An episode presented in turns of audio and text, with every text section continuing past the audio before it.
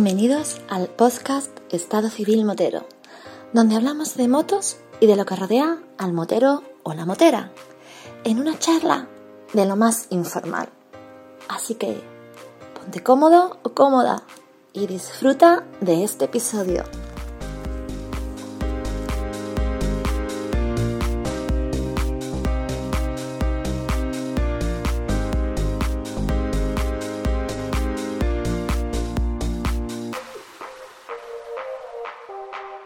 ¿Qué pasa, chaval?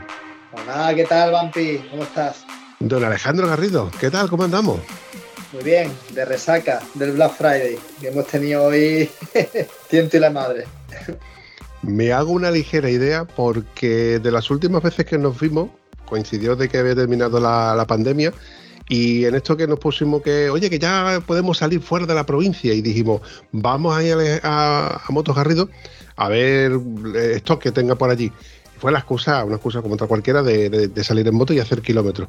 Y aquello fue una catombe, tío. Eso fue un sábado a mediodía antes de cerrar. Y coño, recuerdo que me decidiste ir de abrir incluso por la tarde, cosa que no se solía hacer, para aprovechar el tirón y para no dejar a la gente pues sin, poder hacer sus compras. Claro, cuando nosotros hablamos hace un par de semanas y me dijimos, oye, pues podemos grabar, venga, pues sobre las 8, ¿no? Mejor sobre las 9 porque es Black Friday y se, se puede liar, se puede liar la cosa doy por hecho de que yo tuvo, lo de hoy ha tenido que ser un hervidero, ¿no?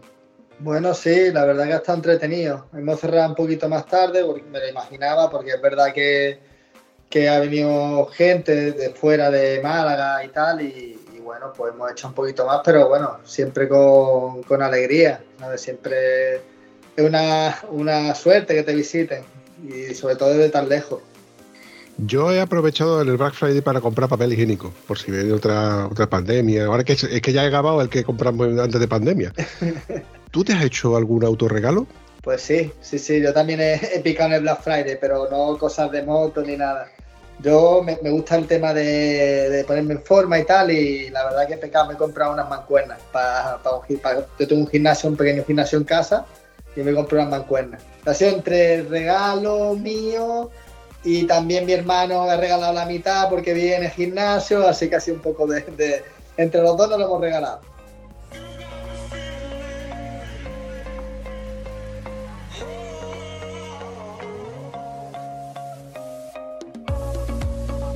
Acabo de recordar que tú hacías artes marciales.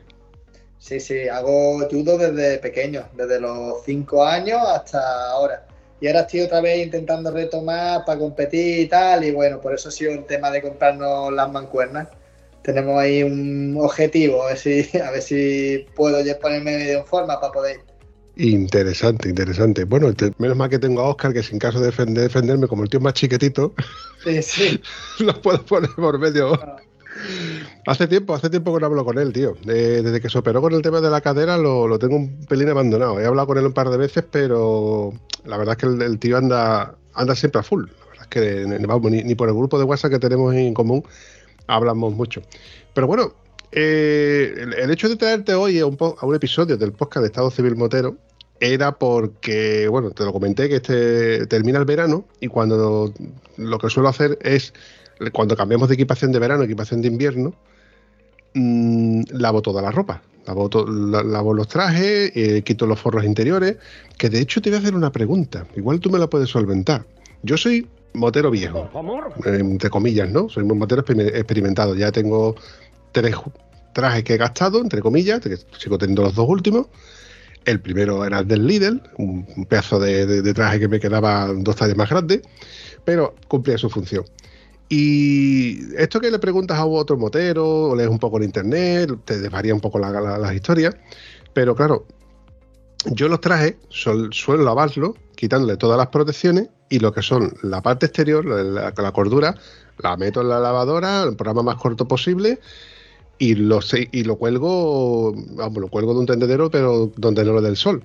Porque doy por hecho que como es un traje que está expuesto a todo tipo de inclemencia y además a piedras, etcétera, pues es capaz de aguantar un lavado perfectamente en una lavadora. Pero los interiores, ojo que te estoy hablando, eh, ahora me vas a corregir y si tengo que corregir cosas porque igual me estoy metiendo la pata. Yo los interiores, menos en el último traje que sí que tiene un forro eh, impermeable, lo que son lo que es la ropa térmica, lo que está pegado a tu cuerpo, eso lo meto en Norit, lo meto en un barreño con un agua templadita con Norit, lo voy esponjando y luego y lo voy aclarando. Y con el y con los cascos, precisamente hago eso. Desmonto el interior de los cascos y en agua templada le echo un taponcito de Norit, que es al fin y al cabo jabón para lavado en mano, y los voy esponjando para que vayan soltando toda la suciedad. Y vaya si suelta, ¿eh? Vaya si suelta. Parece que no, pero todo eso es eh, suciedad que nos va entrando por la cara, los ojos, los, vamos respirando y no nos damos cuenta. Pero lo mismo que, en el sudor, luego se pega en los interiores y hay que lavarlo sí o sí una o dos veces al año. También depende del clima y de, las oportunidades que tenga uno de lavar los interiores del casco. Que fue por esto por lo que yo te llamé, porque lavando los interiores de los cascos es cuando te das cuenta y dices tú, joder macho, eh, es un casco caro, pero aquí se ve que hay tecnología invertida en, seguridad y en, calidades. Y eso es lo que yo te venía a preguntar por curiosidad. Cascos que, hayas visto, cosas raras que hayas visto en cascos. creo que ha, cambiado también la normativa en los cascos. Mm, dame algunas nociones. Bueno, lo primero, lo, del tema del lavado. ¿Tú crees que lo estoy haciendo correctamente? Pues mira, el tema del lavado depende mucho de la prenda. ¿Por qué? Hay, sobre todo, vamos a hablar del tema exterior primero. Hay prendas que son laminadas, entonces, claro, no se trata igual una prenda laminada que una prenda que no es laminada. las prendas laminadas normalmente tiene una capa exterior y tiene una membrana que va, digamos, fusionada ¿no? con esa membrana exterior. Entonces, aunque todos los, todos los fabricantes dicen que la, membrana se puede meter en lavadora, en programas delicados, sin calor y sin centrifugado, yo suelo recomendarla limpiarla a mano, la verdad. Que se puede meter lavadora y tal, pero sufre algo más que si la limpias a mano. Y normalmente el tema de los laminados y tal, al ser prendas menos porosas y tal, se limpian casi más fácil a trapo que, que otras. Pero sí que se puede meter lavadora, pero con precaución. El tema de llevar la tintorería no lo recomiendo. Yo nunca he llevado una prenda laminada a tintorería, pero sí que tengo la experiencia de algunos clientes, amigos y tal, que la han llevado y la, muchas se limpian con calor y tal. Y entonces al final el laminado se suele ir desgastando, se suele ir perdiendo, se estropea y no, no suele quedar bien del todo, eh, a no ser que sea una, una tintorería especializada en ropa de moto y tal, que yo al menos no conozco ninguna. Si la prenda no es laminada, sí que, bueno, si los forros se pueden quitar, los forros impermeables se pueden quitar, el forro térmico se puede quitar y las protecciones se pueden quitar, lo más normal es que lo puedas meter en un programa igual dedicado o convencional y ya está.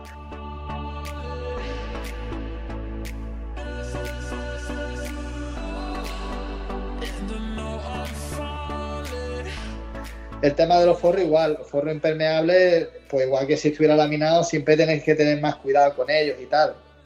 Tema de calor, nada. Y tema de centrifugado, nada. Siempre a mano. El, el térmico depende, porque el térmico igual, hay térmicos que están basados. Por ejemplo, hay algunos que tienen como si fuese aluminio dentro y eso crea eh, como electricidad estática en las lavadoras y suelen estropearse luego incluso. Entonces los que están, digamos, a base de, técnico a base de aluminio y tal, no es recomendable meterlo, pero si es base tipo Polartec o algún tipo de, térmico derivado del algodón y tal, pues como una prenda normal.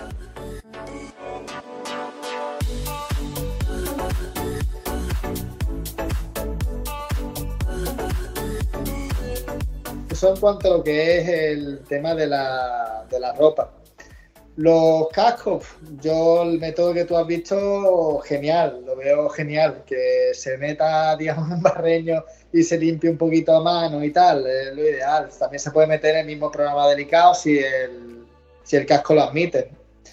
Y las viseras, hablando de casco, las viseras hay un fallo que casi todo el mundo suele cometer, que es limpiarla con cristasol y tal, que eso al final suele deteriorar las viseras antiguamente, sobre todo, que las viseras tenían tratamiento antibao, ya existe el pillo, pero todavía alguna incluso lo mantiene, que tiene un, un antibao colocado tipo una lámina que va a pegar y tal. Pues en este caso lo mejor es con agua y jabón de mano, ni siquiera cristasol, multiuso o lo que se utilice. Mira, precisamente el, fin de semana que estuve en Granada, Pues claro, como era una kilómetra bastante larga y aunque no me decayeron muchos mosquitos, pero las avispas cuando te estallan, eso te deja un residuo que eso mm, hay que frotar. Y yo le di con pasta de dientes. Le di con pasta de dientes con el dedo para ir arrandeciéndolo y luego con una toalla mojada le repasé y se quitaron bastante bien. Eh, no con esto estoy diciendo que lo estoy haciendo bien o lo estoy haciendo mal, es que es lo que se me ocurrió para quitarle un poco de, la cantidad de, porquería que se había adherido de la, de la propia avispa, ¿no? La pasta de dientes es un, al fin y al cabo es un abrasivo, porque se usa para limpiar los dientes. Y los dientes, las manchas que tenemos en los dientes y demás, es un, un abrasivo potente. De hecho, yo incluso creo que he visto, sí, sí, recuerdo haber visto cómo quitar manchas de pintura en el coche con pasta de dientes. Y bueno, creo que algunos, alguna vez habréis visto el típico tutorial de cómo poner los faros con pasta de dientes, que incluso le quitan el amarillento de la pasta de dientes. Así que yo no recomiendo que uséis la pasta de dientes. Y yo soy el primero que no debería de haberlo usado. Dicho todo esto, y volviendo al, tema de los cascos, tío, es que me llamó la atención eso, tío, que la tecnología, tío, las calidades que dice tú, coño, es un casco caro, que coño, que lo vas a alargar a los 4 o 5 años, que bueno, también los 4 o 5 años dependiendo del uso que le den, lo mismo el tío que lo usa nada más que para un fin de semana de cada dos al mes, o el que lo usa para hacer muchos viajes largos, entonces el deterioro pues, también, es, también es verdad que es mayor.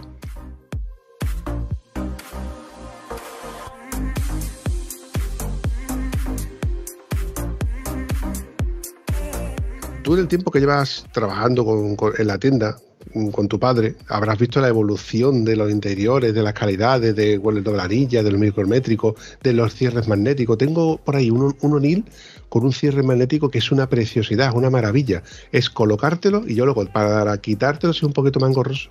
Pero el, el colocártelo te lo colocas súper rápido y con los guantes puestos.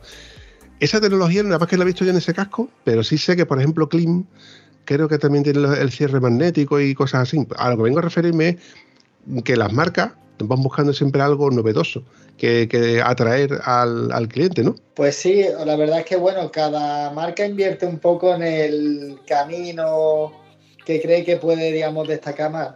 Por ejemplo, hablándolo contigo esta semana, hace poco estuve en Milán y en la feria de, de Leisma, la feria de la moto y tal, y hubo algunas novedades que me llamaron la atención. Por ejemplo, vi el primer casco con airbag incorporado. Un casco que, se abre lo que es la calota de arriba y crea un cojín, según estuve leyendo y tal, se supone que reduce la inercia de la cabeza muchísimo y tal. Y bueno, creo que es una cosa que está, por ejemplo, en proceso de homologación. Pero, pues mira, es una cosa que me llamó bastante la atención.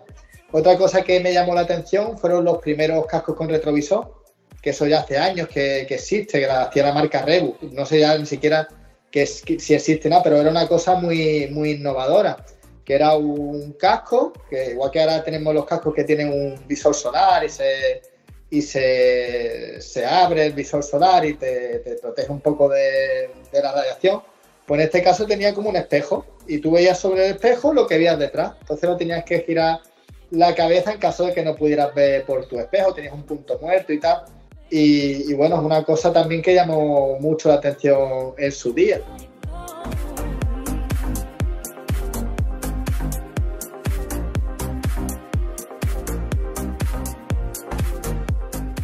Luego, bueno, hay sistemas, por ejemplo, en el campo hay algunos cascos que tienen sistemas rotativos, que es el EPS, lo que es la calota interna, se mueve a razón del impacto que dé, se, te acompaña el movimiento. Eso, por ejemplo, en carretera no se ve, pero en campo hay algunos que, lo tienen. Hay muchas, muchas novedades. Bueno, ya está más extendido, pero el sistema de inflado, el sistema de emergencia que te puedes quitar. Eh, algunos cascos, por ejemplo, también tienen un sistema de enganches interior, tipo, por ejemplo, eso lo llevan sobre todo los LS2, que traen doble remache por dentro para que lo que es la acogida de las correas no se estropee. Entonces, es verdad que, cada marca tiene como su, propio sello y su propia innovación, ¿no? Y, bueno, todavía habrá muchas que, que, tengamos que ver. Yo, por ejemplo, supongo que de aquí a poco sacarán también un casco con airbag, pero hacia abajo, que, el cuello te lo, que te lo proteja. Que eso supongo que alguno ya lo estará haciendo.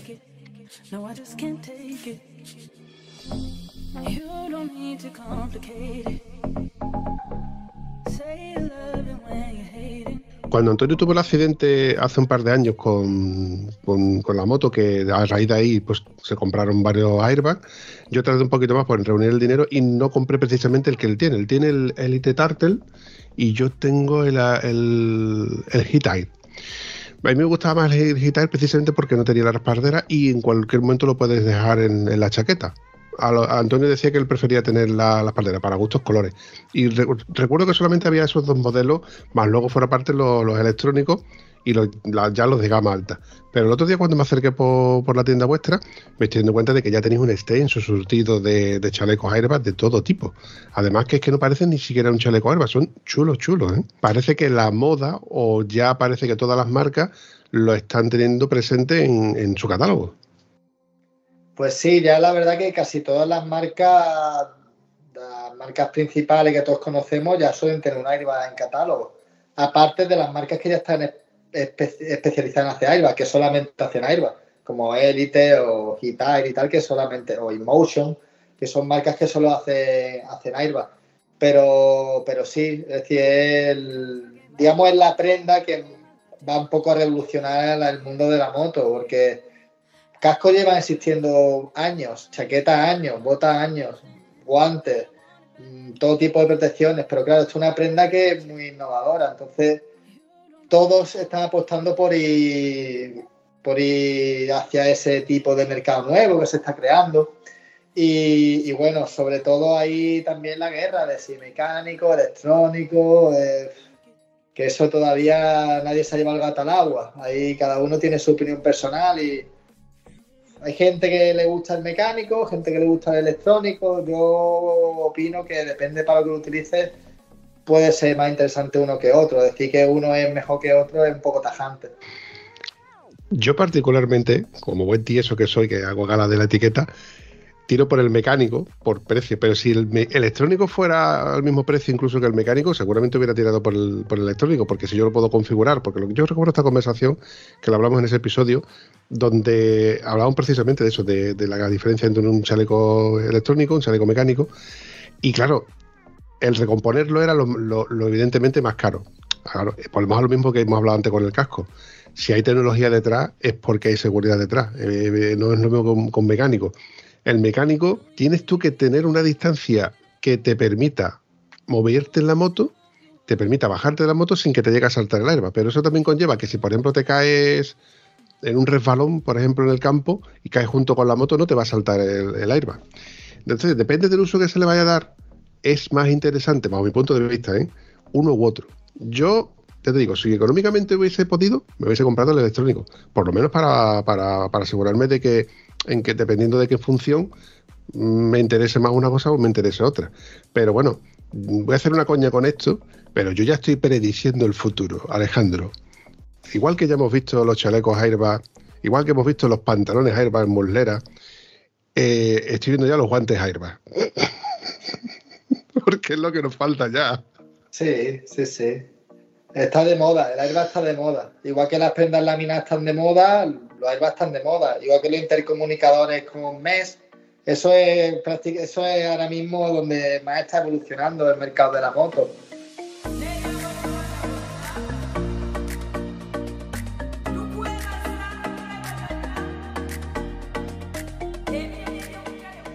El tema del airbag, pues sí, es que yo estoy de acuerdo contigo que depende un poco del uso, pues, pues mejor uno que otro. Las principales ventajas, sobre todo, si se te activa, ¿no? Pues echarte una botella de 19 euros en el bolsillo no es llevarlo a un centro especializado de, de electrónicos. Si estás haciendo un viaje, pues entiendo que te puede incluso fastidiar un poco el viaje. Por ejemplo, para un uso, un uso touring, yo veo más el mecánico de momento que sí que hay algunos electrónicos que es fácil de, poner la bombona y tal, pero no todo el mundo tiene esa habilidad a lo mejor para ponerla. O para actualizarlo, o para, ¿sabes? No es algo todavía súper accesible, mientras que el mecánico es una cuerda, ¿sabes? Algo más, es algo más fácil. El tema de la innovación, pues, pues estamos innovando en todo. Innovamos en temas airbag, innovamos en, sobre todo en temas de impermeabilidad, y ahora en lo que íbamos a, venir, hablar hoy, en temas de homologaciones, que, que, bueno, hay muchas novedades en el mercado y bueno, los cascos, por ejemplo, para el año que viene va, va, a revolucionar un poco todo el mundo del, del, del casco. El casco en sí va a cambiar muchísimo.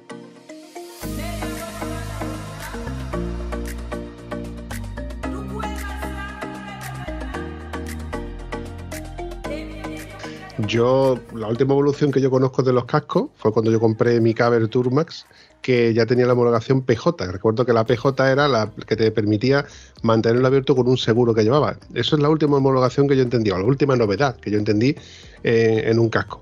Ah, ¿Qué hay de nuevo en las nuevas homologaciones? Ahora mismo la homologación, digamos que es eh, la homologación normativa que va a estar vigente o que ya está vigente en 2022 es la EC2206 que es una normativa que, bueno, implica unos, unos, test de impacto mucho más exigentes, por ejemplo, en, en comparación con la anterior, que era la 2205, que eran 6 puntos de impacto con una velocidad constante, está pasado de, de 6 puntos de impacto con la velocidad constante a 18 con velocidades variables. Entonces, claro, ha hecho que, que los cascos sean, digamos, un poco más seguro. En cuanto a lo que es tema de impacto, también hay un impacto rotativo que antes no había, que siempre eran impactos lineales, ahora es rotativo también. El tema de las pantallas, que varía también, que hay, hay que homologar pantallas según tema de oscuridad, y si es un más ahumado de la cuenta no pasa. El tema de los pilos también se están homologando, que había un poco un vacío legal y incluso algunos pilos creo que está bien que estén homologados porque a veces reflejan y tal, entonces no creo que es una cosa que, está bien. Y, bueno, va a cambiar el mundo del casco. Si hay marcas que van a sacar de repente, bueno, o ya está pasando, que están conviviendo el mismo casco, una con homologación 2205, homologación antigua, y, el mismo casco en homologación 2206, ¿no? Y que, que prácticamente el anterior modelo cumplía y la han adaptado un poquito y es el mismo casco. Pero hay otras marcas que, claro, no cumplían, la, sí cumplen la 2205 y de repente hay un 2206. Y, y claro, mm, ahora de repente hay un casco muy similar en una marca 2205 y un casco muy similar en 2206. Entonces, claro, ahora mismo hay un desajuste en el mundo de los fabricantes de cascos grande que por un lado el consumidor va a poder un poco aprovechar, porque claro, muchas marcas van a liquidar el casco 2205 y van a tener una oportunidad de compra a lo mejor de un casco 2205 un poco más económico que el mismo casco, digamos, el 2206. Entonces va a haber ahora una oportunidad.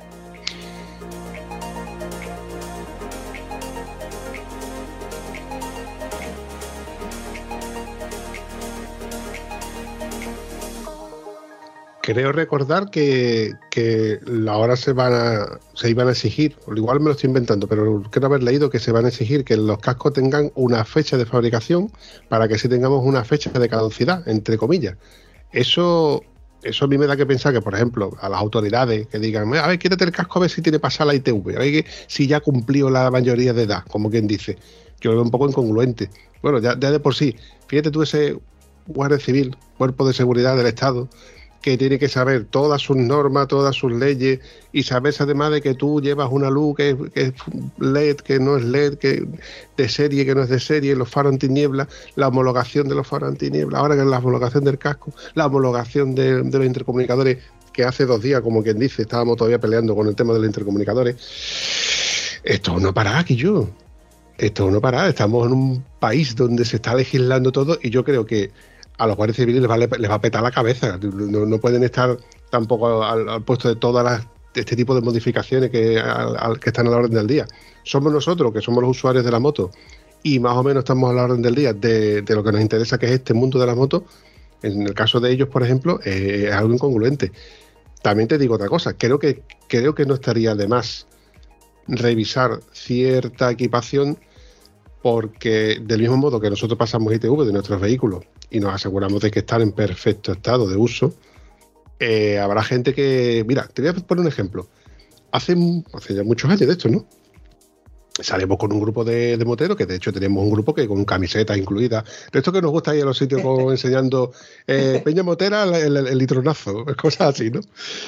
Y la chica tenía un casco de Inés precioso, pero el casco de Inés era heredado de un chico que se le había regalado y le encantaba ese casco porque el chico se lo regaló en su día. Y no era su novio, del que te estoy hablando, ¿eh? Era un casco que, le gustaba por, el valor sentimental. Y nosotros le decíamos, eh, chica, este casco ya llevas tiempo con él, este casco caduca. Pero es que a mí me gusta este casco. Digo, pues no, esto tira para adelante. Queremos convencerla de lo bueno de tener un casco modular, porque cuando te parabas y levantabas el casco y hablabas, ¿no? Etcétera. Pero la chica estaba convencida de, que su casco. Y yo estoy seguro de que todavía tiene ese casco. Y te estoy hablando hace ya más de 10 años. Entonces yo creo, creo que en ciertos momentos habría que convencer a la gente de que los cascos tienen fecha de caducidad como cualquier polímero. La correa de tu reloj caduca. La manilla de la puerta de tu coche que es de plástico caduca. Y de ahí cosas que están muy bien hechas para que duren mucho tiempo, pero otras que no. Y los cascos tienen un mogollón de piezas, ¿eh?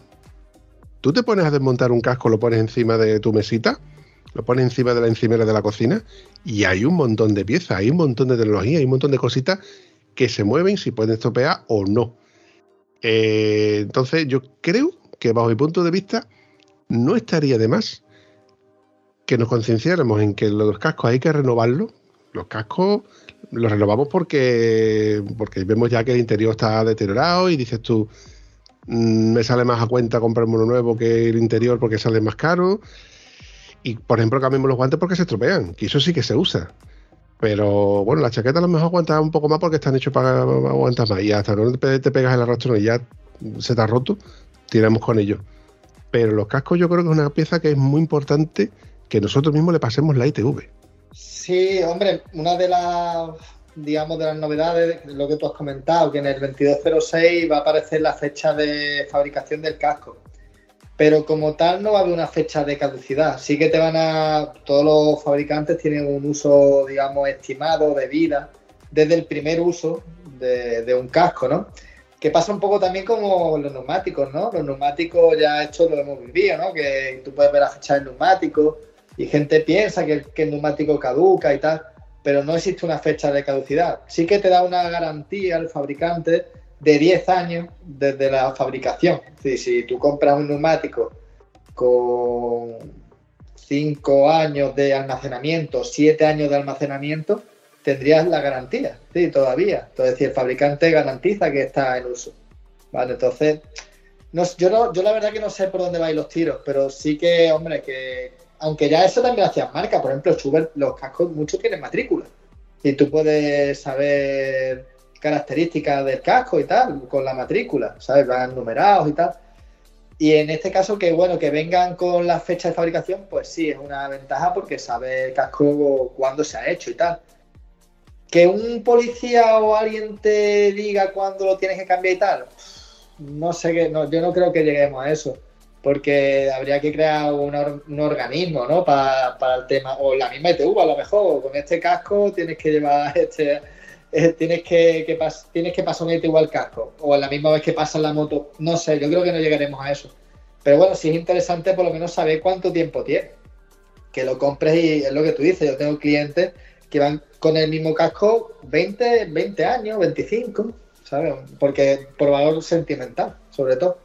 Sí, sí, mira, yo el, el AGV que tengo, porque claro, yo siempre he tenido dos cascos, soy partidario de tener dos cascos. El que tú usas en rutas muy cortas o de uso diario y el que tú usas para las tiradas largas, para un viaje, una buena salida o echar todo el día fuera.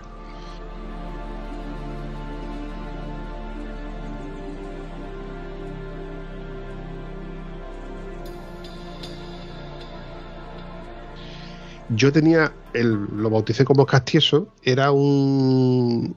Ay, un X-Line de Roland, el, 701, que es el derivado del 802 de Jorge Lorenzo. Precioso, me salió tirado de precio, 250 euros.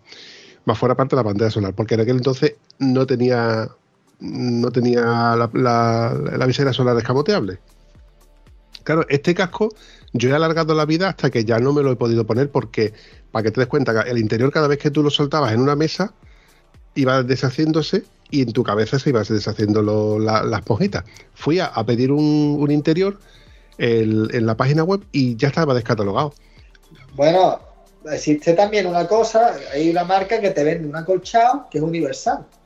es como para cuando se te cae la parte, digamos, las laterales no, pero lo típico que se suele romper más es la parte de arriba y tal, es como una especie de acolchado que va pegado. Y lo pegas y se queda bien. Bueno, y vale 10 euros, 12 euros, vale, vale nada.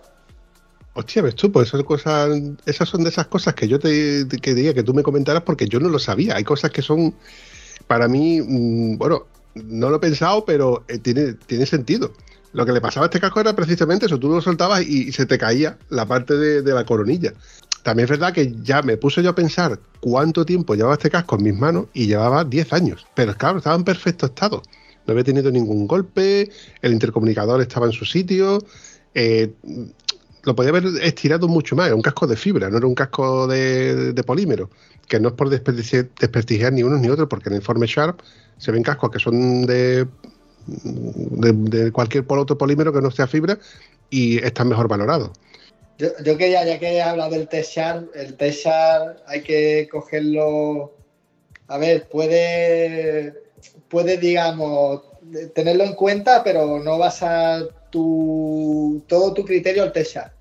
El TESAR es un organismo independiente y, bueno, tiene valoraciones que, bajo mi opinión y tal, mi experiencia, creo que son muy acertadas, pero hay otras que se ve claramente que hay ahí cierta influencia de la marca por valorar mejor un producto u otro.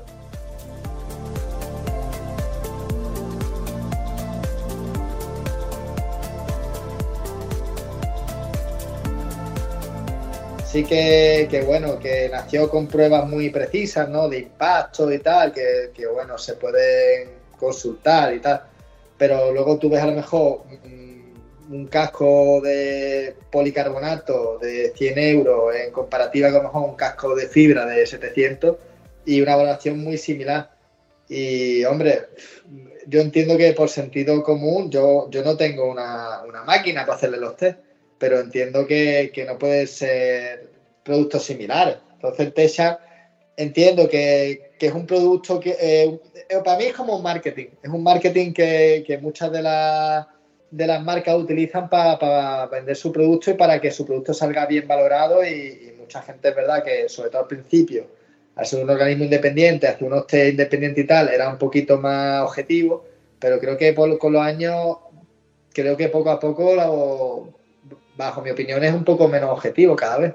Está muy bien lo que tú me acabas de comentar, porque el Teshar siempre se le ha dicho que es la Biblia de, los, de, las modalidades de los cascos de la seguridad. En la época mía, en la que yo empecé con, bueno, retomé otra vez el tema de las motos, los foros eran hervideros. Y cuando alguien hablaba de un casco, bueno, salían 2.000 cascos, sobre todo por el, en el tema trail, había quien usaba cascos de carretera en trail y había quien usaba el puro trail o el del duro, o sea que ya ahí era un abanico increíble y se hablaba del informe Sharp como la Biblia. Pero lo que tú me estás diciendo tiene todo el sentido del mundo. No, puede tener la misma valoración un casco que no es por desprestigiar ninguna marca.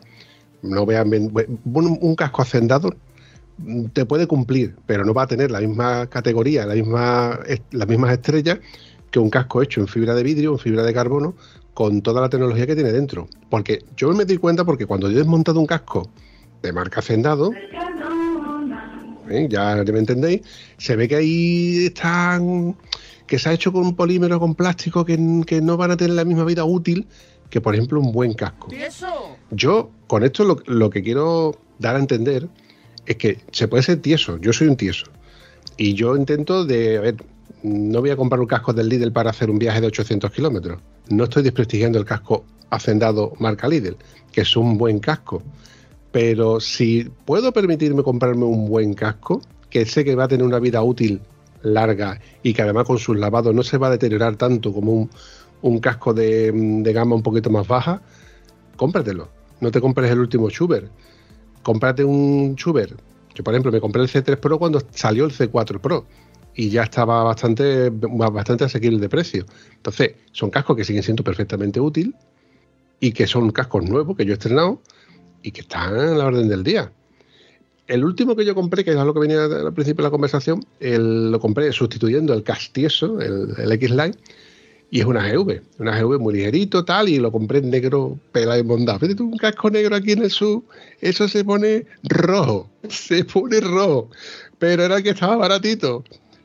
ya sé por qué estaba baratito, porque no tenía ni gafa interior, pero es un casco bastante ligerito, le entra bastante el aire, tiene mucha visibilidad y cuando desmontas el interior es totalmente diferente a cualquier otro casco. de hecho, yo decía, esto no puede ser así, sí, sí, pues sí así. Y digo, hostia, el casco la verdad que tiene mucha tecnología también, eh, los italianos estos son la polla, fabricando la forma de, que te sujeta todo el collarín, es una sola pieza. Vamos, que a la hora de lavar el, casco interior eran tres piezas para la inmunda.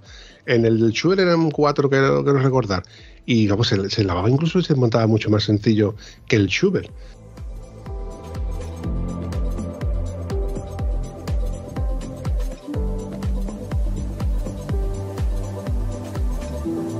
Todo esto viene a, relativizar mi creencia de que un buen casco es una buena compra, es una compra segura. Del mismo modo que mm, si te quieres comprar una moto para hacer un largo viaje, no miras una marca china, que no estoy desprestigiando una marca china, no miréis una marca china para compraros un casco. Compraros un casco que tenga al menos un nombre. Bueno, yo creo que hay de todo, ¿sabes? Porque hay marcas a lo mejor un poco estigmatizadas, ¿no? Porque todo el mundo piensa a lo mejor que es una marca económica y tal, pero que ya cada vez hace cosas mejores, ¿no? Es decir, todos tenemos en la cabeza a lo mejor pues la típica LS2, ¿no? Que es una marca quizás de, casco económico, porque tiene casco de 40 euros, ¿sabes? Pero es que una gama, tiene una gama de casco de 500 euros, que está muy bien. Pero claro, al tener, digamos, esa gama baja y tal, o, tiene, por ejemplo, el Explorer, el casco del Trail, que es un casco, bajo mi punto de vista, muy correcto por el precio que tiene. De la marca es importante, pero sobre todo mirar el producto en sí, porque es verdad que, hay marcas que la, estigmatizamos un poco porque hace casco económico y tal, y, y, de repente te sorprende y tiene una gama alta que está bien, ¿sabes? Que no, que no está mal, ¿sabes? Entonces yo, yo me centré en el producto, en opiniones de gente que lo ha probado, lo, típico, el colega que lo ha probado, eh, la persona que está en la tienda que lo vende, también te puede dar cierta opinión de un feedback de los clientes y tal, que cómo va. Normalmente te quiere recomendar bien, porque si no, no vas a volver. Entonces tiene que, recomendarte bien. Y, bueno, hay muchos productos ahora que, que, que yo me fijo en la marca, pero no siempre, ¿sabes? Yo, por ejemplo, me acuerdo al principio de, los tiempos, ¿no? HJC, sobre todo, empezó aquí en España como una. La, gente llamaba que era la segunda marca de, de, Choi, porque el importador de Choi era el de HJC y, la gente decía que era la segunda marca de, de Choi y tal, y traía cascos económicos nada más. Y hasta que se ha ido haciendo un hueco vender cascos de mil pavos, de 900 pavos, pues sí que tenía un recorrido, pero y se ha tenido que un poco desmarcar, ¿no? O Revi, Revi pasaba igual. Revi incluso cambió el logo porque era parecido el de Dainet. Y al principio la introducción costó mucho. Nosotros llevamos trabajando con Revi pues 25 años. fuimos los segundos en España de, tener Revi. Y al principio pues costaba. Entonces sí que es verdad que la marca y tal es importante, pero para mí lo más importante es fijarse en el producto, las características del producto si alguien lo tiene, las opiniones de esas personas y, un poco lo que te diga también la tienda, que al final lo que estamos hablando. Normalmente, como quiere conservar el cliente a largo plazo, te suele recomendar bien o con buena intención. Mira, al hilo de lo que estás comentando, en el, episodio anterior que yo edité con Antonio, estábamos hablando de una conversación a raíz de una conversación. Te explico. Un buen amigo nuestro, Gonzalo, tenía un casco Next, el cual se le cayó de la altura del asiento al suelo y la capa de pintura se le cascarilló. Entonces él reclamó que, eso no se le debía de caer. Eh, donde lo compró no se hicieron cargo, entonces ya Antonio, tú sabes cómo es Antonio cuando se pone en plan cansino, es más pesado del, es el cansino en todo, en todo su ámbito de, de, la, de la extensión de la palabra cansino. A él ya le quedan grabado a fuego que la marca Nex es un truño, que la marca Nex es una mierda, que la marca Nex... Joder, Antonio, porque a un usuario le ha pasado un... Bueno, una mala experiencia con un casco que no es que se haya roto, sino que el representante del vendedor, o como lo queramos llamar, no se ha hecho cargo o, la empresa no se hace cargo porque ha tenido un impacto y ya considera que ese casco no es seguro, entonces ya no vas a usar más el casco. Y tú ya estigmatas le pones el estigma a la marca Next como que es un truño de marca, que yo Es como si tú te compras, además le puse este mismo ejemplo. Es como si tú te compras un Xiaomi, te ha salido malo y ya todos los Xiaomi son malos. Te compras un Huawei y ya, ya todos son malos. ¿Qué pasa? ¿Que tienes que ir a iPhone por fuerza? Creo que no. Hay que, habría que darle una segunda oportunidad o a lo mejor cambiar de modelo para redescubrir esa marca. También es verdad que las experiencias de uno no deberían de ser post populi. Del mismo modo que, por ejemplo, vemos a Paul Tarres, lo vemos con la Yamaha T7 y qué pedazo de máquina, tío. Yo, si ese tío es capaz de subir por donde sube, imagínate lo que puedo hacer yo, un poquito menos, evidentemente, pero, joder, macho, qué pedazo de máquina. Lo ponemos con un casco, que te digo yo, un Arai. Hostia, qué pedazo de casco llevaba el Paul Tarres con la T7 y se vende como rosquilla. Pues sí, dímelo a mí, que tengo una T7 y me la compré por lo mismo.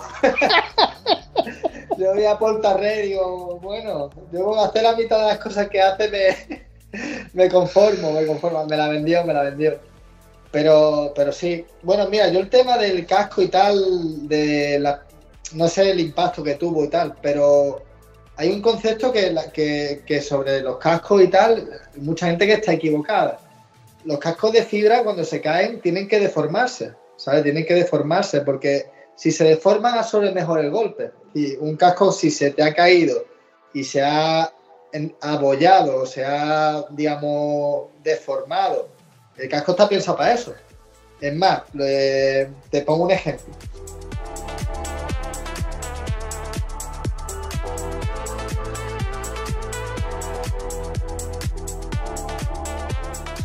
Los cascos, por ejemplo, que utilizan Quartanaro, ¿vale? Quartanaro que lo conocemos todos, ¿no? Tienen, bueno, ahora va a cambiar, pero tenía el Scorpion, el R1, ¿no? El R1 que utiliza Quartanaro, que hay dos versiones, uno de carbono y hay uno que es el TCT, que es de fibra. El que utiliza es el TCT, porque, digamos, se deforma más en caso de un impacto. El, el carbono suele, digamos, partir y el TCT suele deformarse un poco más, por tanto es un poco más seguro. Entonces, entiendo a lo mejor que a nivel de un usuario que se te caiga el casco y se te deforme o te, te salte la pintura, no lo he visto, pero supongo que ahora no se deforma un poquito y por eso me salto la pintura. Es una respuesta casi, casi bien, casi buena, ¿eh? que no es una cosa que, que entiendo y dice, oh, joder, un impacto y tal, y se ha deformado y tal. Si tú tiras un casco de plástico, de policarbonato, tú lo tiras y no se deforma. Y seguramente no se le salta la pintura. ¿Por qué? Porque rebota. Tú lo tiras al suelo y haces así y rebota. ¿Qué pasa? Que, claro, a, nivel de, una caída, pues eso se traduce en que a lo mejor en vez de tener un impacto tienes varios, que, absorbe peor la vibración y te transmite más vibración al cerebro. Entonces, hombre, entiendo que, que nos guste que se, que se deforme un casco cuando se cae, pero en muchos casos está pensado para eso, para, para que se deforme. Oye, ahora que has sacado la marca Scorpion, tío, una marca que a mí siempre me ha encantado. Estoy enamorado de todos los Scorpion. Son bonitos. La S esa que tenía ahí, el, que tienen, tenían los primeros en la frente, me llamaba la atención y no me gustaban. Pero el, el mero hecho de cuando yo vi ese primer casco Scorpion, hablando hace ya un montón de años, con que tenía las, las carrilleras hinchables, a mí me parecía tecnología a punto. Yo decía, esto no puede ser así, esto se tiene que estropear con el tiempo. Y he visto cascos que han envejecido muy bien. Y es de esas marcas que, como hemos hablado antes, que entraron aquí un poquito, aquí un poquito allá, y coño, los vemos hace ya unos cuantos años que los hemos visto en MotoGP. Sí, es eso, es que las marcas, las marcas evolucionan y se sitúan en, en zonas que a lo mejor hace unos años no te imaginabas, ¿no? Estamos hablando que, eso, por ejemplo, Scorpion y HJC, ahora mismo en volumen de venta, por ejemplo, superan a Arai. Sí, que Arai es una marca mítica y que todo el mundo conoce y que tiene un montón de réplicas y tal, pero en volumen ahora mismo se han, situado, se han situado como de los cascos que más se venden. Y hacen modelos de todo tipo, lo que hemos hablado antes con el S2, que te hacen un casco de 60 pavos y te hacen un casco de 400 y 500 pavos y productos muy buenos y productos innovadores. Eh, fíjate, por ejemplo, el casco rotativo del S2, el Valiant, que bueno, se empezó primero Sharp con su casco modular y tal, y luego el, S2 fue el segundo que sacó un, casco de ese tipo modular abatible hasta atrás. Y ahora han sacado uno que va a partir el mercado, que todavía no ha salido, no ha salido a la venta comercialmente, pero que va a ser el primer casco con mentonera de carbono y, carbono completo abatible hacia, hasta atrás. Que eso es una cosa que es innovadora. Por eso te digo que, es verdad que las marcas y tal, claro que hay que tomarlas en cuenta. Las marcas es un sello también de calidad. Pero que muchas veces te ponemos un poco el estigma y te pones a pensar y ver productos y dices, coño, pues, pues te ha sacado un casco modular hasta aquí carbono que nadie lo ha sacado. Pues habrá que por lo menos tenerlo en cuenta. Sí, sí, sí, sí.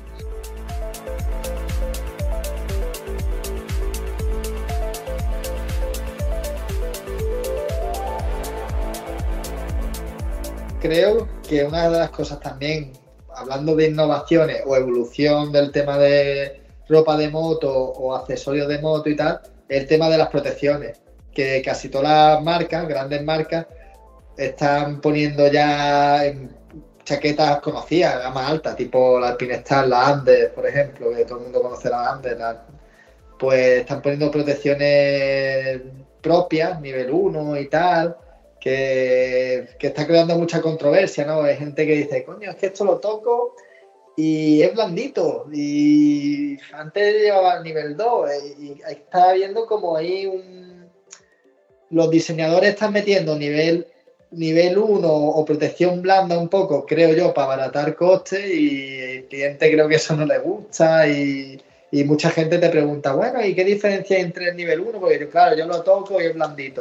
Que con el nivel 2, que lo toco y está más duro, es más recio. Pues, pues por ejemplo, hay mucho mucho de qué hablar. Pues, ya todo el mundo te pregunta, ¿no? El tipo de protección que tiene la chaqueta, eh, la versión que soporta, el tipo, de homologación que tiene. Y, eso es interesante porque, claro, eh, al final lo que de verdad te va a proteger es eso, las protecciones rígidas que tenga y lo que aguante la versión. Oye, por curiosidad, a eso que, me, has comentado, cuando la gente te pregunta, el tipo de cliente que te pregunta es el tipo de cliente con avanzada edad, alto poder adquisitivo, me deduzco, ¿eh? y que se ha informado mucho a través de los foros o que sí está interesado en la, información que pueda, la etiqueta que pueda tener ese producto. Porque yo doy, por hecho de que el chico que se ha sacado el carnet, que está con su MT-017, con su facer de segunda mano, lo que viene buscando es en plan tieso arañar lo que esté en oferta. Le da igual un poco si tiene edad o no tiene edad lo que se ha comprado o qué normativa lleve. Pues depende. Más que el cliente, creo que lo determina el producto. Por ejemplo, hay productos que por la naturaleza del producto te crean más desconfianza. Por ejemplo, un vaquero. Un vaquero la gente suele preguntar qué, qué abrasión tiene. Si, si es A, es doble A, es triple A. Pues claro, dice, es que me estoy comprando un vaquero y claro, tiene un aspecto como de prenda casual, una prenda de vestir y tal. Quiero saber si de verdad me va a resistir un rozamiento. Ahí, por ejemplo, te suelen preguntar mucho si, si el tipo de abrasión que soporte y tal. Por ejemplo, en una chaqueta o en un pantalón de cordura, creo que jamás me la han preguntado. O que me la han preguntado muy poca, muy poca gente porque ya dan por hecho que resiste abrasión pero las prendas un poco que son de vestir, tipo eso, los vaqueros, o tipo, ahora están sacando una línea de, chaqueta o de hoodie, de sudadera, con protecciones que también te lo preguntan. Y dices, bueno, ¿y esto que parece tela y tal? ¿Esto soporta rozamiento? Si me caigo, ¿se va a abrir? Pues ahí es donde te suelen preguntar.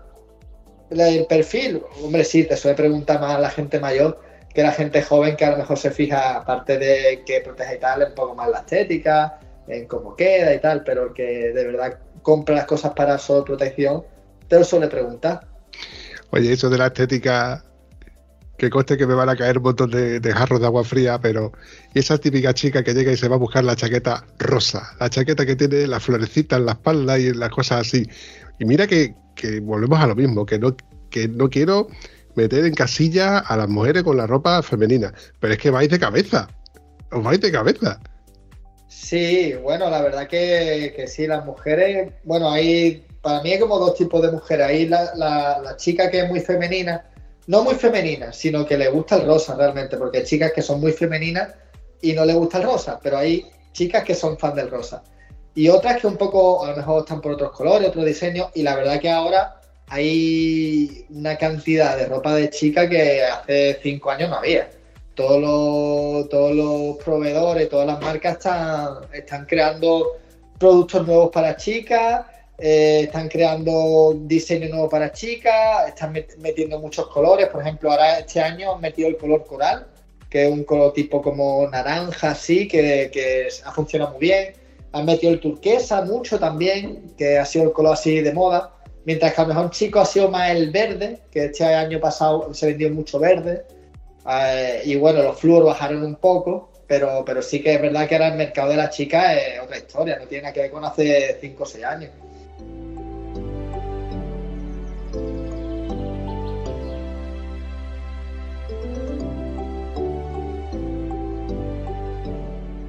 Oye, ¿y ahora qué tan de moda están las Scrambler y las, las Café Racer, la ropa vintage? Digo yo que también se tiene que estar vendiendo como, como rosquillas, ¿no? Sí, bueno, es un mercado que va, va creciendo y tal. Yo creo que hace unos años pensábamos, por lo menos mi, mi círculo más cercano, que iba a tener todavía más proyección. Ahora se ha parado un poco. También entiendo que en España no es un sitio realmente para para ese tipo de motos. ¿Por qué? Porque la ITV ahora mismo está muy exigente, es decir, hace una transformación eh, como se ve a lo mejor en Estados Unidos o incluso en Portugal, que creo que todavía no hay ITV o la ITV es muy, muy flexible. Eh, no es lo mismo, ¿sabes? Tú ves, por ejemplo, en Portugal que hay constructores famosos que tienen catálogo, digamos, suyos de, de transformación, incluso de ropa café racer, mientras que en España sí que funciona, creo que funciona porque hay mucha moto de ese tipo, ¿no? Hay mucha 90, mucha moto tipo retro y tal. Pero creo que hace unos años se pensaba que iba a ser todavía mayor el, mercado y todo el mundo hacía mucha línea de café racer y ahora cada vez se hace menos.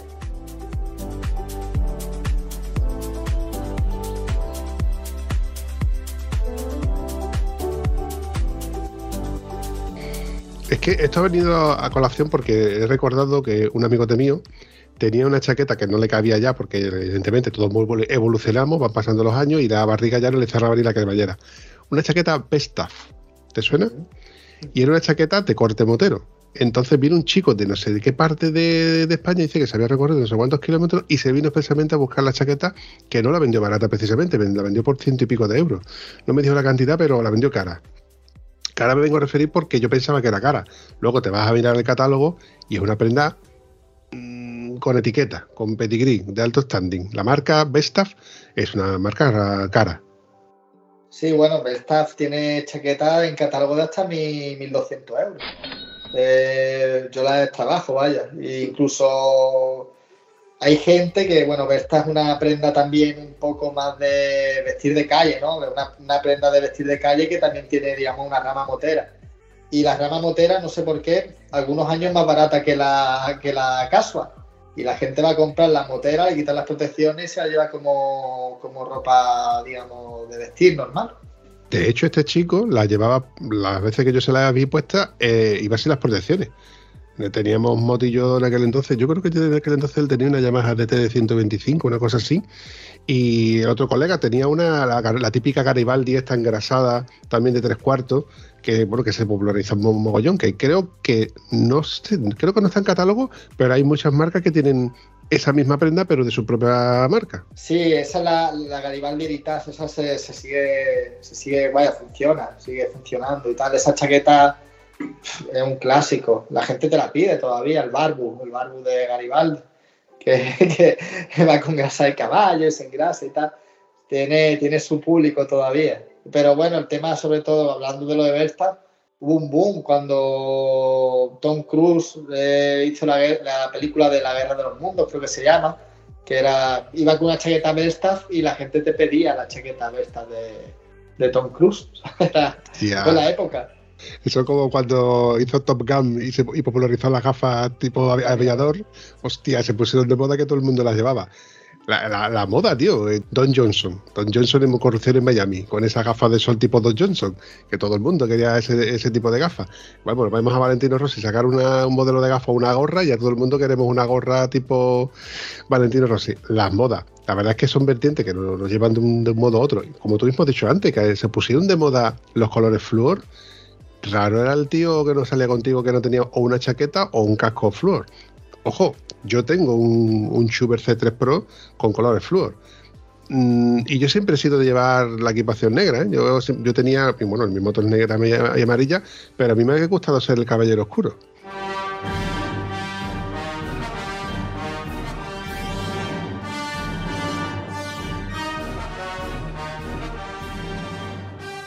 Pues fíjate cómo ha cambiado el mercado, que es verdad que, hace unos años eh, los colores flúor, bueno, se siguen vendiendo mucho, que no quiere decir que no se vendan, pero fíjate que este año, por ejemplo, a España, el C5, por hablar de Schubert, no se trae en amarillo flúor. No hay amarillo flúor. existe en catálogo, tú te metes en la página web de Schubert y lo ves, pero el importador no lo trae. Sí, tienes que pedírselo, que lo pida Alemania y tal, pero que no hay stock de ese casco, porque no, no sé, no, no está ahora, no hay, ahora mismo no, la gente no está consumiendo tanto el flúor, ha sido como, no es una moda, porque es verdad que, el color flúor sigue estando en catálogo y sigue, se sigue trabajando y tal, ¿no? Como, que no a lo mejor como el Gris Nardo, ¿no? Que ahora está muy, muy, todas las marcas haciendo Gris Nardo y, y puede ser algo más pasajero el amarillo por funcionalidad va a continuar haciéndose. Pero es verdad que antes se vendía mucho más el amarillo que, que ahora. sí, sí, sí. No, no, se siguen vendiendo. Acuérdate que, vamos, lo recuerdo por cuando, no, cuando estuve en la tienda. La mayoría de los chalecos Airbag que yo vi estaban ahí en negro y en amarillo. Eran los dos colores que, se ven. Y muchísimos de los moteros, los típicos moteros que vemos con GS, que van a concentraciones o eventos de, gran envergadura, llevan sus chalequillos amarillos encima de su equipación. Sí, también tiene que ver mucho el tema del chaleco por la homologación que hay en Francia. Que claro, como en Francia tienes que llevar prenda reflectante y tal, pues un poco con el chaleco ya tienes esa prenda, digamos que ya, ya la cubres, ¿no? Con el chaleco amarillo. Entonces, claro, pensando en el mercado europeo, creo que va un poco por ahí, que, que en países europeos es obligatorio tener prenda reflectante y tal, mientras que en España todavía no no sé si algún día será obligatorio y, volverá a un búho, ¿no? No lo digas muy alto, no lo digas muy alto, que bastante ya tenemos con lo que tenemos.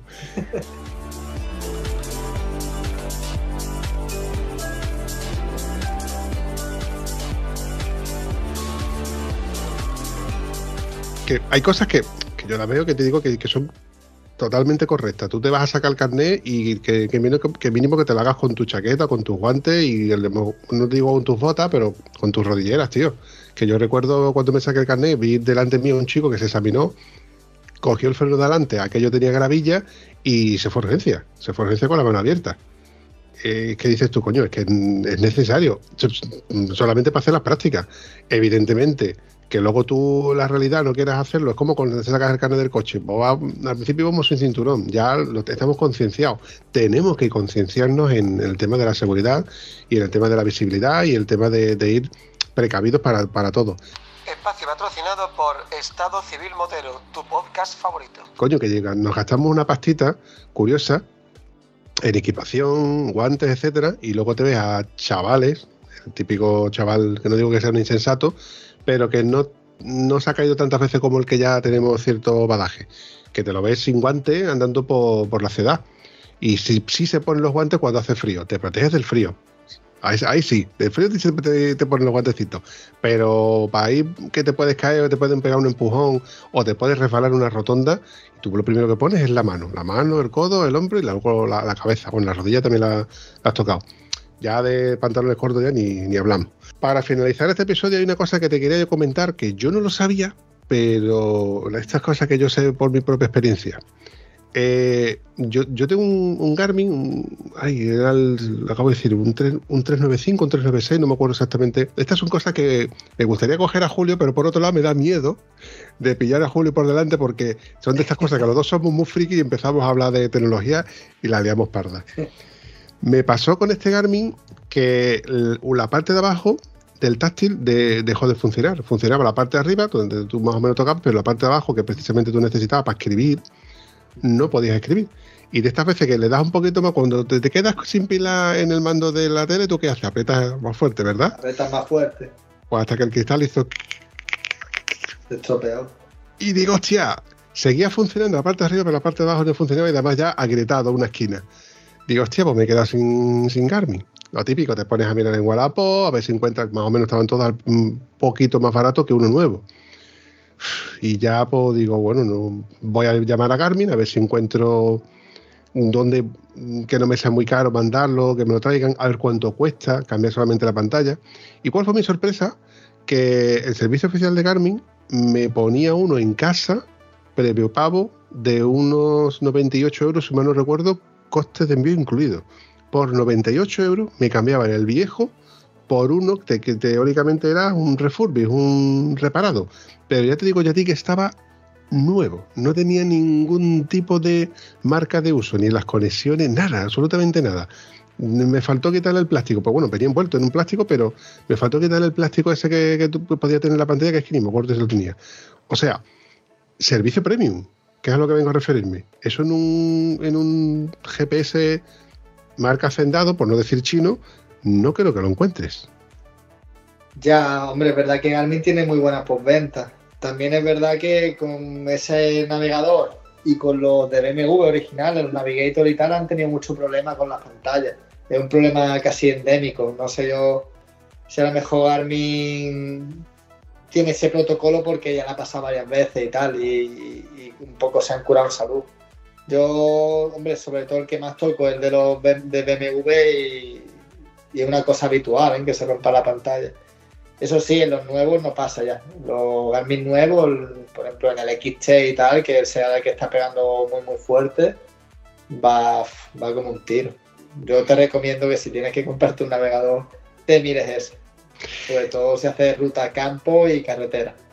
Lo estuve sopesando, lo estuve sopesando. No te digas tú que durante las cuatro semanitas todos los días le daba yo vueltecitas a ¿qué hago ahora? Mm, ¿Invierto? ¿No invierto? Ya tengo soporte, ya puedo aprovechar esto, no puedo aprovechar lo otro, el otro no me sale.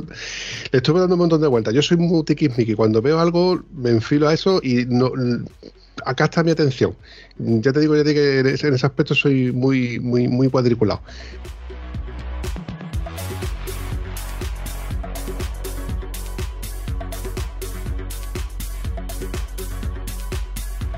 Oye, pregunta trampa. Atento a la pregunta trampa. Por 50 euros. como el tipo, como el concurso, ¿no?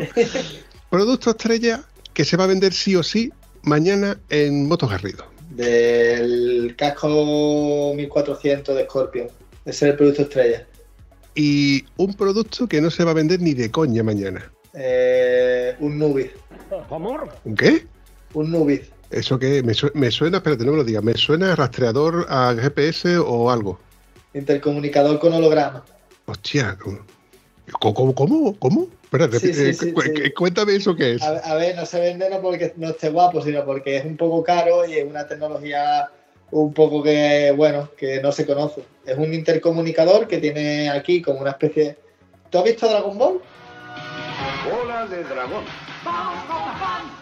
¿Alguna vez? Calla, calla, que me estás hablando de lo- cómo se llaman los guerreros estos, joder. Eh, coño, Vegeta, Vegeta salió de allí. Ay, no me Sí, sí, Vegeta, Vegeta. Pues Vegeta. Tenía un aparato, ¿no? Que era Sí. como una especie de cacharro que se ponía en la, en la oreja, ¿no? y Sí, le salía aquí una pantallita, ¿no? Y ahí pues veía las características de la gente a la que se enfrentaba y tal. Pues algo parecido, pero en vez de ver las características a la a la- de las cosas y tal, lo que ves, por ejemplo, si pones el navegador o si te llaman y tal, es una pantalla que se pone aquí. Un intercomunicador con, con holográfico, porque tú ves, lo, digamos, información y tal, una pequeña pantalla, pero lo que es el fondo es la carretera, no te distrae. Entonces, bueno, es un producto que, que- hemos vendido, pero que ahora se ha parado un poco. Es un poco raro, entonces no se conoce, es caro, vale 600, 700 euros. Pero bueno, es un producto curioso. Entonces creo que mañana no se va a vender ninguno porque es algo raro, pero Eh, eso con que se lo pongamos a Charlie Siniguan, a Miquel Silvestre y a Alicia Sornosa a dar un par de vueltecitas por ahí con ello puesto, ya verás tú cómo se vende como rosquilla. Las modas, las modas. Pero me ha llamado la atención, voy a echarle un vistazo a, los, a los videotutoriales, porque en YouTube hay de todo. Hoy por hoy hay, hay de todo. Me, me llama la atención. Bueno, ahora también lo que está muy de moda es ponerle una tabla a la moto. Que yo digo que yo, en serio, ¿quieres ver la, la, la telenovela en la, moto mientras vas conduciendo? yo, yo también he estado sopesando, la verdad. si te gusta hacer campo y tal, pues tener una tablet y utilizar la tablet como roadbook creo que tiene ventaja. Tiene bastante ventaja. Te compras una tablet, como hay ahora tanto, tipo la Samsung Active o cualquiera de estas que son ruborizadas, y te compras un mando con Bluetooth y, tienes un robot electrónico a un precio más asequible. Claro, si te pones a mirar los robots electrónicos que hay en el mercado, entre soporte, el montaje, eh, la botonera y tal, te va a mil euros. Eh, Yo he montado algunos así, tipo los de F2R y tal, que están en mil euros. Si de verdad quieres montar, sobre todo para un roadbook, porque para poner un GPS ya tiene un GPS, creo yo, o pones el móvil. Pero para el roadbook sí que es verdad que, que creo que merece la pena. Pero bueno, también tienes que, que hacerte por ejemplo, yo sé el caso de mi moto que te molesta la pantalla y tienes que sustituir la pantalla en otro sitio para poner el roadbook delante y bueno, tienes que hacer un poco de bricomanía también en muchos casos. Joder.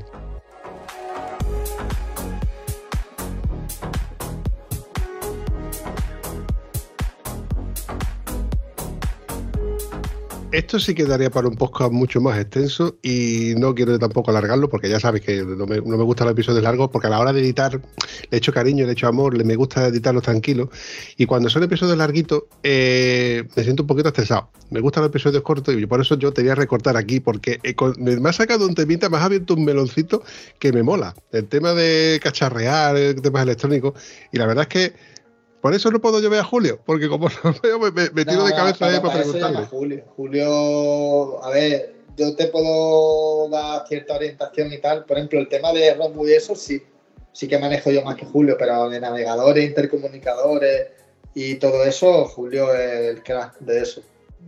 Ahí yo te puedo dar algo de información porque los monto, los manejo, los vinculo y tal, pero Julio, sobre todo que lleva muchos más años que yo haciéndolo, entonces te puede hablar incluso de la evolución de, de todo y el tío, como también fue técnico en Siemens y tal, fue doctor de laboratorio.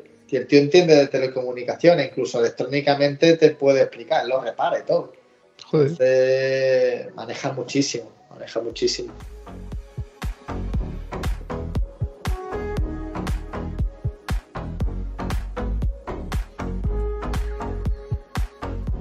Alejandro, este episodio iba a ser que te iba a preguntar un par de cosillas de, casco. Yo pensé de que no iban a ser 10 minutos, 20 como mucho, y a ver cómo lo íbamos estirando el chicle. Y mira por dónde lo típico de que a mí se me, voy de una cosa a otra, me empiezo a recordar cosas y ah, me pego un rato, me pego un rato desvariando. Eh, para despedirme, Alejandro, un placer volver a tenerte en el podcast de Estado Civil Motero. Me gustaría más adelante, pues lo típico, echar- un rato de charla contigo. O, bueno, evidentemente me gusta pasear por la tienda. Lo que pasa es que la tienda no es para pasear un rato. Eso es como ir al Leroy Merlin y quedarte con las ganas de llevarte más cositas. Bueno, yo ya te propuse en su día, que se te habrá olvidado, hacer un episodio allí. Entonces estás invitado a, que te pase, te des una vueltecita en la moto y, hacemos un episodio allí. eh, invitamos a Antonio, invitamos a Oscar y todo el que se quiera apuntar. Y lo hacemos desde allí, que, que tenemos, que tenemos allí cosillas interesantes que se pueden enseñar sobre la marcha, hacemos pruebas, bueno, lo que tú quieras, ahí se te ocurra. Bueno, tú da- darás por hecho de que esta parte en la que tú invitas a Antonio la has recortado, ¿verdad? Ah, tú lo invitas, tú lo invitas. Que nos reímos un ratillo con él. Anda ya, hombre. Alejandro, como te he dicho antes, un placer volver a tenerte en, el- en los episodios del podcast de Estado Civil Motero. Y bueno, eh, amenazo con ir a verte algún día que pase por tus lares. Pues nada, mi casa es tu casa. Invitado está y bueno, todo el que se quiera acercar, pues lo mismo. Nos vemos por allí. Un saludo, campeón. Nada, nos vemos. Si te ha gustado este episodio, puedes comentarlo en cualquiera de nuestras redes sociales. Es gratis y nos ayuda a seguir creando contenido. Y si además nos ayudas a compartirlo, nos haría mucha ilusión. Bueno, a la Vampi sobre todo, que es quien se le ocurra. Espero que os haya gustado tanto como nosotros. Hasta el próximo episodio.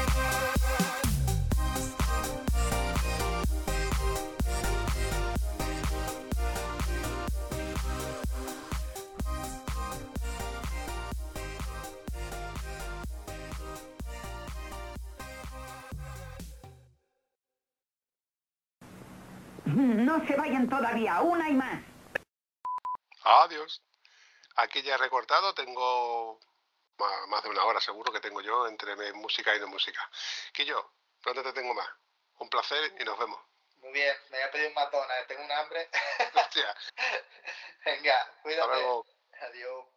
A mí se me acaba ya el carrete, o sea que o tú me sacas conversación o, o, o cierro el chiringuito. No, ya bromas aparte. Puedo- Te puedo sacarte más, más terreno, pero, pero estoy llevando mi terreno, que ya es un poco el cachondeo, e intentando profesionalizarlo un poco, pero eh, como te, como te digo siempre, os digo siempre, a todos y cada uno de los que me escucháis, que no me estáis escuchando ninguno, porque esta parte la corto, yo no soy periodista, siempre te hablo en plan cuñado o de lo poco o mucho que sé, que puedo saber muchas cosas, como por ejemplo de este casco que te he comentado, porque lo he tenido en las manos y es verdad, precioso, tío. El típico casco que es lo mismo vale para hombre que para mujer, porque tenía esto de las florecitas y una chica allí tipo pin, pin-up. El casco era precioso, tío. Hola, ¿se me ve? Tienes que darle permiso a la cámara. Es un protocolo que tiene Skype. ahora no. Ahora, Ahí te veo estamos. perfectamente. Qué pedazo de iPad tienes ahí, macho. Es la primera vez que me conecto al Skype con el iPad este, porque es el nuevo. Ah, eso te iba a decir. Con este, yo recuerdo que tuvimos un iPad que además lo estaba sujetando con la mano y estaba tapando el micrófono. Sí, sí, sí. Este ya he cambiado, gracias a Dios. Pero a- así más o menos se escucha. Sí, sí, nos escuchaste si te escucha. Lo que pasa es que luego se te escucharía de un poco flow, luego a la hora de editar, no te preocupes, yo lo- luego me encargo yo de- del tema de la edición, de, de subirle un poco más el, el volumen. Ayer estuvo aquí Antonio a recoger la- las cosillas y le digo, oye, pues mañana voy a grabar con, con Alejandro, ¿tú vas a estar disponible? Y dice, venga, vale, yo, yo estoy disponible. Los cojones. Llevo, yo lo conozco, pero evidentemente tú, tú ríete, tú ríete, pero el que carga con él soy yo. Y para colmo, su señora que está ahora en Alemania, como está aburrido, pues eh, más bueno, me voy a recoger las cosillas que tengo allí. Bueno, corriendo un estúpido velo y, y- y más de lo mismo. Como yo lo conozco, sobre las 8 le mandé un mensajito. Digo, que yo, a las 9. Y no lo ha recibido. Por WhatsApp dice que no lo ha recibido. Vale. Eso significa que está con la moto fuera de cobertura. Perfectamente podría ser eso. Con lo cual no cuento con él. Lo he llamado por teléfono mm, hace 10 o 15 minutillos, lo he llamado por teléfono por dos, por dos veces, no me ha cogido el teléfono. Lo he llamado por Skype, no aparece. Doy por hecho de que no va a aparecer. Así que, por otro lado, tampoco pasa nada. Así llevo yo el guion y no me interrumpe nadie y hago lo que me sale de los Estará liado. Ahora con el Black Friday ahora mismo se ha metido en cualquier sitio y, y estará por ahí liado. Ese es lo que está liado con la moto, que él ha cambiado el motor y ahora está haciendo el kilómetro como si no costara, porque además no tiene su mujer. Como no tiene su mujer ni tiene perro que el ladre, pues ¿qué se lo pasa el hijo puta. Dicho esto, ¿alguna duda, alguna pregunta? No, no, nada. Tú la declaración de la renta y todo lo tienes bien, ¿no? De momento sí. De momento sí. No te diré si me llega alguna sorpresa. Eso es, eso es todo, amigos.